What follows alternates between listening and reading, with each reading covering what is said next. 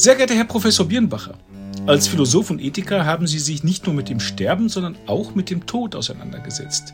In Grundthemen der Philosophie einer Schriftenreihe, die Sie mit herausgeben, widmen Sie sogar ein ganzes Buch diesem Thema. Was ist der Tod und was ist er nicht? Ja, um den Tod gibt es natürlich eine Jahrtausende alte philosophische Kontroverse. Ganz unterschiedliche Bilder vom Tod sind entworfen worden, einige fantastisch, einige höchst realistisch und äh, nah an der Praxis des Todes.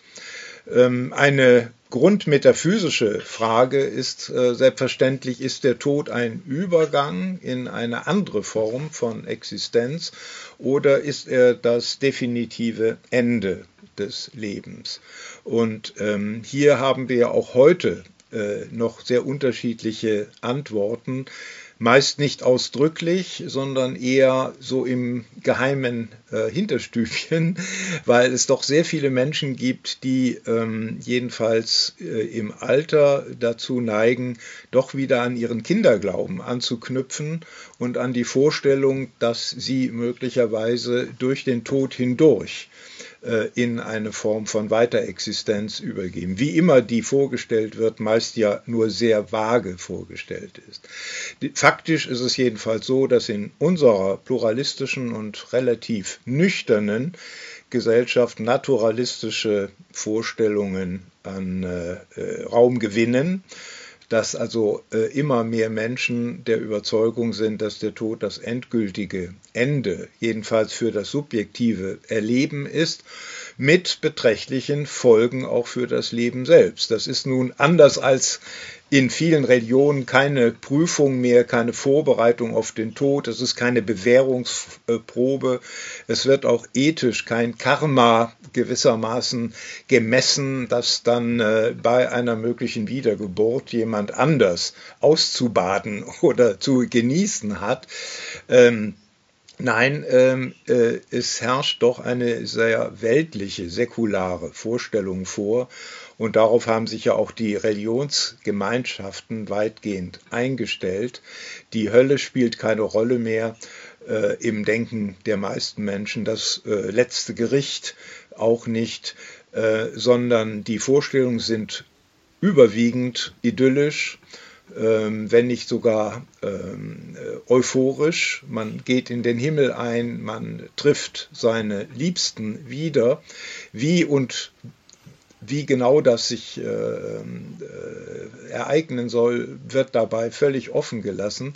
Es ist also mehr so eine Art fromme, fromme Selbsttäuschung, denke ich, die hier im Spiele ist.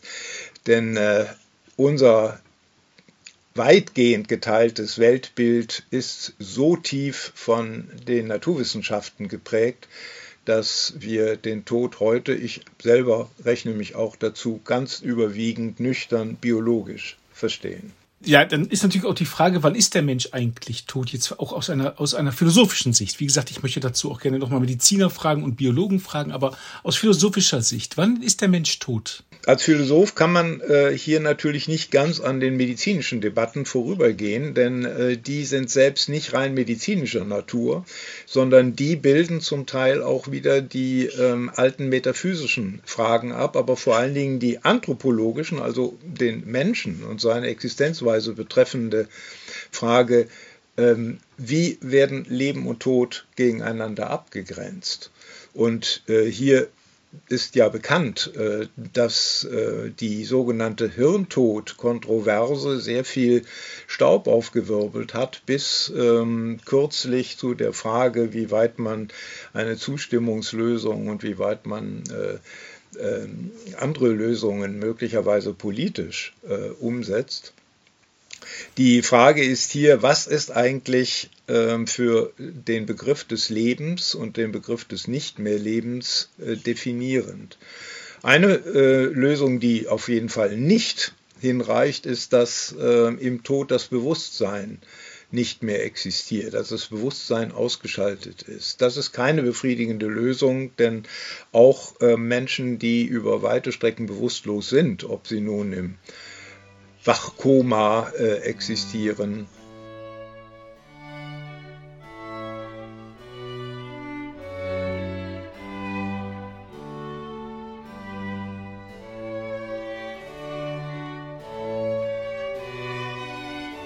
Die Hauptpositionen in dieser Debatte sind auch philosophisch interessant. Nicht? Die einen sagen, ähm, das Ende der Bewusstheit oder das irreversible Ende eines Bewusstseinslebens ist der entscheidende Faktor im Tod.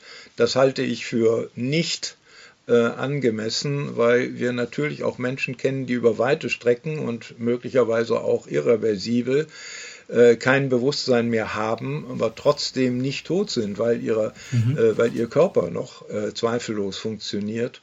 Äh, auch die Antwort, die lange Zeit gegeben worden ist, dass die Einheit der Körperfunktionen nicht mehr besteht, scheint mir nicht zufriedenstellend, weil äh, zumindest bei äußerer Stimulation, zum Beispiel durch ein Beatmungsgerät, sehr wohl ganzheitliche Prozesse in einem sogenannten Hirntoten oder einem Menschen nach irreversiblen Hirnausfall äh, oder Hirnfunktionsausfall äh, sehr wohl funktionieren können. Das können also noch durchaus koordinierte Bewegungen stattfinden, ganz abgesehen von Kreisläufen von Gleichgewichten, die ähm, aufrechterhalten werden.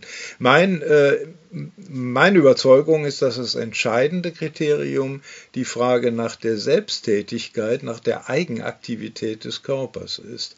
Ein Toter kann nicht mehr aktiv auf äußere Reize reagieren. Er kann zwar durch äußere Reize weiterhin affiziert werden, wie zum Beispiel ein Hirntoter durch ein Beatmungsgerät, das hält seine Körperfunktionen aufrecht, Herzschlag, Atmung bis hin zu ähm, Temperaturregulierung, äh, Verdauung und so weiter. Aber er kann auf diese Reize nicht mehr aktiv reagieren. Das scheint mir, das ist meine Überzeugung, aber äh, ich füge gleich hinzu, ähm, hochkontrovers. Ich muss ganz ehrlich sagen, das Thema ist doch sehr, sehr viel komplexer. Und ich glaube, es ist dann auch nicht von ungefähr, dass Menschen wirklich mit dem Thema Schwierigkeiten haben.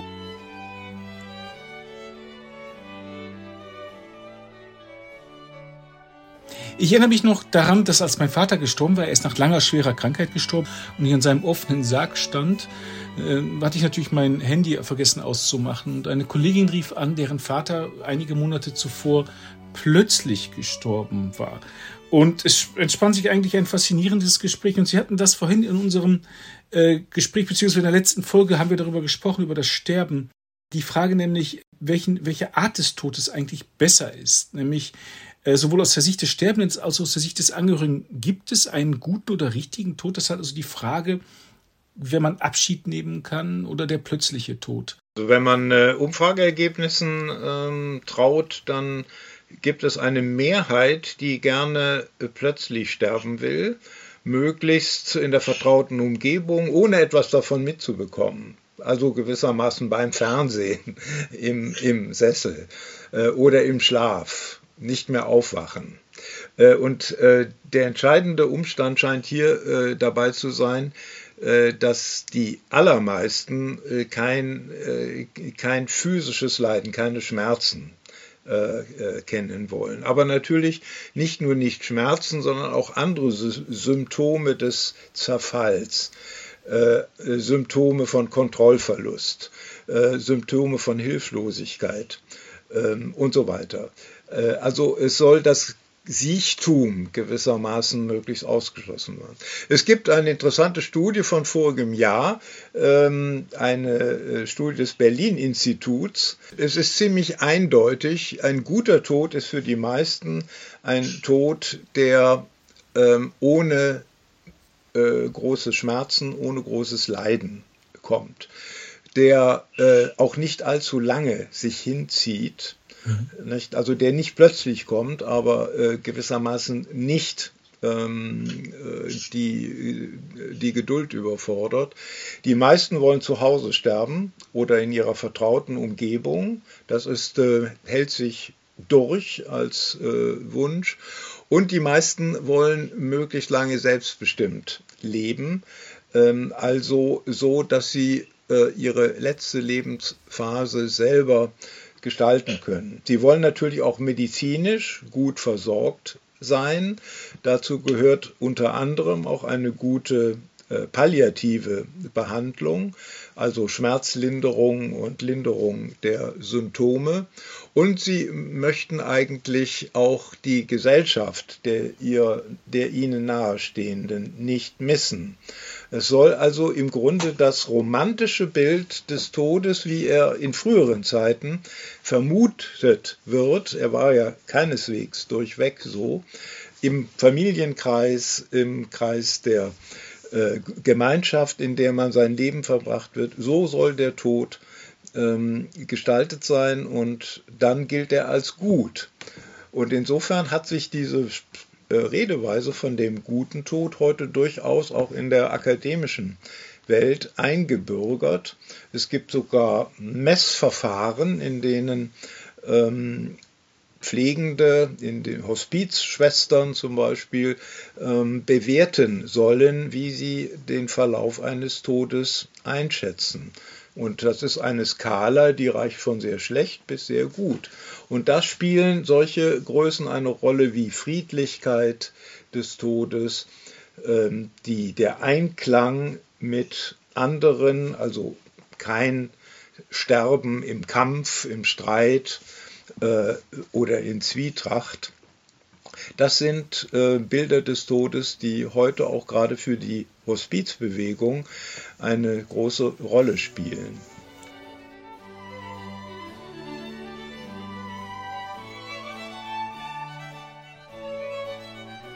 Eine der Fragen, die ich auch natürlich an Sie habe, ist, was bedeutet dann der Tod als Erlösung und vor allem Erlösung wovon? Das ist ja auch etwas, was man häufig hört, gerade sagen wir mal so, äh, Sie haben auch gesagt, der Tod als metaphysisches ähm, ist nicht mehr dieses, diese alte Wertvorstellung von, man geht dann in die Hölle oder man kann in die Hölle kommen oder das Leben jetzt ist hier nur eine Übergangsphase gewesen. Aber es wird ja auch häufig gesagt, der Tod ist eine Erlösung. Hm. Ja, ich meine, etwas schematisch und zugespitzt kann man sagen, in früheren Zeiten hat man das gefürchtet, was nach dem Tod kommt.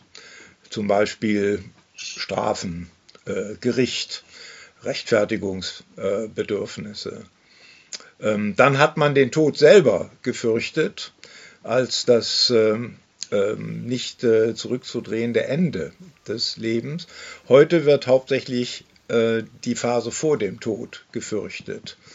Denn äh, durch verschiedene Faktoren, durch die wahnsinnige Zunahme der Lebenserwartung, durch die Fortschritte der Medizin, die Fortschritte auch der Grundversorgung, das sind alles Faktoren, die wohl bekannt sind, ähm, durch die verbesserten Lebensverhältnisse kurz, ähm, äh, haben wir äh, im Regelfall den Tod eben erst nach einer längeren Phase der Krankheit oder der Multimorbidität, das heißt vieler äh, gleichzeitiger ähm, Lasten durch körperliche und persönliche und seelische Defizite.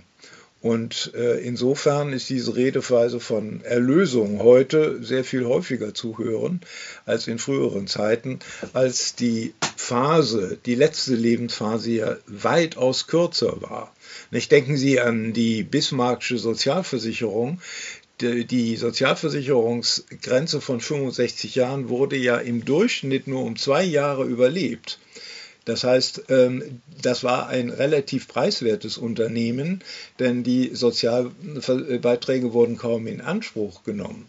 Heute haben wir eine völlige Ausdehnung der letzten Lebensphase. Die Zeit ab 65 ist noch eine aktive Zeit und glücklicherweise äh, ist das Altern heute ein Leben nochmal, ein zweites Leben. Ähm, natürlich ab 80 oder ab 85 mit erheblichen Einschränkungen äh, in der Mehrzahl der Fälle. Und das ist eine Phase, die auch von vielen, die so alt geworden sind, nicht als ähm, besonders erfreulich eingeschätzt wird. Deshalb auch die hohe Zahl der Alterssuizide, äh, vor allen Dingen dann, wenn Partner äh, verstorben sind, wenn äh, Isolation, äh, soziale Isolierung zum äh, Thema wird, aber eben auch eine gewisse äh, Lebensmüdigkeit durch die Unfähigkeit, neue Kontakte äh, zu finden oder sinnvolle Beschäftigung für sich zu definieren. Sicherlich in diesen Zeiten, in diesen Covid-Zeiten, in denen wir das aufnehmen, dieses Gespräch, ist es natürlich wieder allen sehr bewusst geworden, was das bedeutet, Isolation, auch im hohen Alter. Und ich habe das auch mitbekommen hier aus dem Krankenhaus. Ich wohne direkt äh, nicht so weit vom Krankenhaus entfernt. Meine Frau arbeitet im Krankenhaus, wo auch gesagt wurde, man kann mit 85 sehr fit sein, aber wenn man krank ist, dann ist der Körper 85. Und das ist halt auch eine der Sachen, da muss man sich mit auseinandersetzen und da muss man auch sich vom bewusst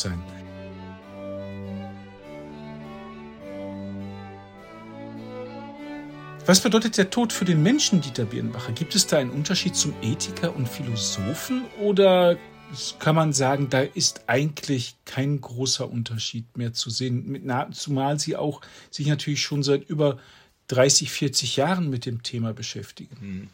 Ja, ich meine, die Existenzweise als Philosoph ist natürlich ähm, eine sehr besondere.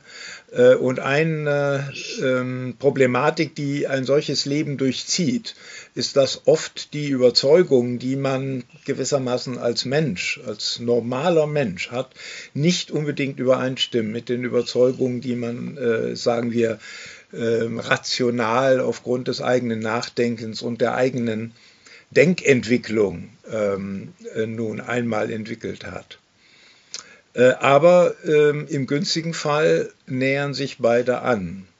Und äh, das betrifft einerseits die weltanschaulichen ähm, Voraussetzungen, von denen man ausgeht, ähm, das Weltbild, das Menschenbild, äh, das Bild von den Verhältnissen ähm, wird egal wie man erzogen worden ist und wie man aufgewachsen, was man mitbekommen hat, wird doch durchrationalisierter mit der Zeit. Und man hat da weniger Konflikte zwischen eigenem äh, Überzeugungen und theoretischen Überzeugungen. Und das gilt ähm, im günstigsten Fall und das gilt auch in meinem Fall ebenfalls, äh, was den Tod betrifft. Das heißt, ich äh, persönlich vertrete sowohl als Ethiker als auch ähm, als Mensch sehr stark den Primat der Selbstbestimmung. Äh, das muss nicht jedermanns Überzeugung sein, aber ähm, es ist eine Überzeugung, äh, die Raum haben sollte. Deshalb trete ich jedenfalls für das Selbstbestimmungsrecht derer ein, die diese Selbstbestimmung zu ihrem Leitbegriff machen und die möglicherweise sowohl durch kulturelle als auch durch politische Faktoren ähm, eventuell stark äh, eingegrenzt wird, aus welchen Gründen auch immer. Mhm. Und äh, insofern ist mein Wunsch, äh, Vorstellung von dem Tod auch einen möglichst selbstbestimmten Tod zu leben. Also nicht eine sagen wir, Verklärung des natürlichen Todes infolge zum Beispiel eines länger ausgedehnten Siechtumsprozesses, sondern durchaus auch der Tod von eigener Hand, was nicht unbedingt heißt, äh, gewissermaßen äh, sich selber umzubringen, aber doch ähm, einen Tod, der ähm, von einem selbst gestaltet wird. Das kann ja zum Beispiel auch durch den Verzicht auf Flüssigkeitszufuhr sein, der zwar nicht ganz unbeschwerlich sein könnte. Äh, das muss, äh, das hängt von vielen anderen Faktoren ab. Aber das ist eine Form von Tod, der gewissermaßen dieses kreatürlich passive Moment der Verfallenheit an die Kreisläufe der Natur ähm, kombiniert mit der Selbstbestimmung und der Kontrolle über die eigene Lebenszeit und die Umstände des Sterbens. Herr Professor Birnbacher, ich danke Ihnen vielmals für diesen Beitrag zum Thema Tod.